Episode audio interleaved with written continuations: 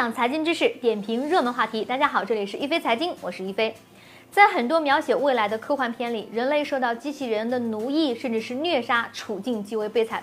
现在呢，这种情况或许已经要开始了，而且是在全球首富的公司里。最近呢，有媒体曝光，亚马逊采用人工智能系统来追踪物流仓储部门员工的工作效率。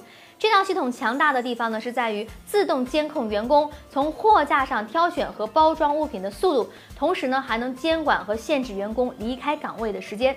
据说呢，在这套 AI 监工的严厉控制下，很多员工呢不敢喝水，不敢上厕所。一份调查显示，亚马逊四分之三的员工都害怕因为上厕所而浪费时间。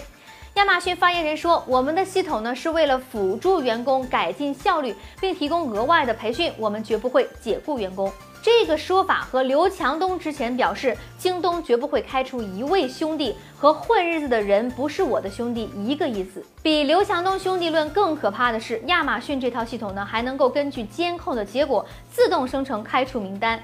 媒体最近拿到了一份几十页的文章，显示有九百多名员工被 AI 系统直接开除，理由是工作效率太低。这套系统呢如此反人类，但是给企业带来的好处显而易见。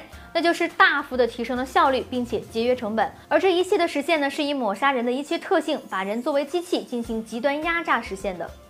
在市场经济规则下。被证明能够增加公司利润的新技术和管理方式，一定会被其他公司效仿。不幸之处呢，恰恰在于有能力效仿亚马逊公司的，必然是那些在资本和科技上处于优势地位、代表人类最先进组织方式的公司。AI 监工系统呢，为全球首富贝佐斯进一步提高财富做出了贡献，却让员工越来越跟不上这种毫无人情味的效率而遭到淘汰，从而进一步使财富集中到极少数人手中，造成更严重的两极分化。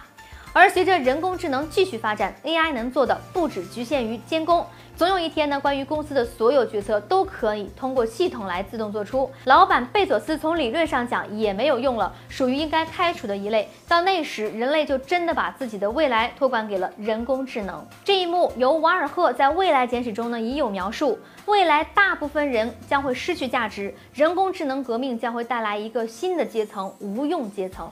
现在来看呢，我们距离这一天已经不远了。您对亚马逊的 AI 监工系统有哪些观点呢？欢迎在我们的节目下方留言，和大家一起讨论。一飞财经会关注您的每一条留言，分享财经知识，点评热门话题。这里是一飞财经，下期节目我们再会。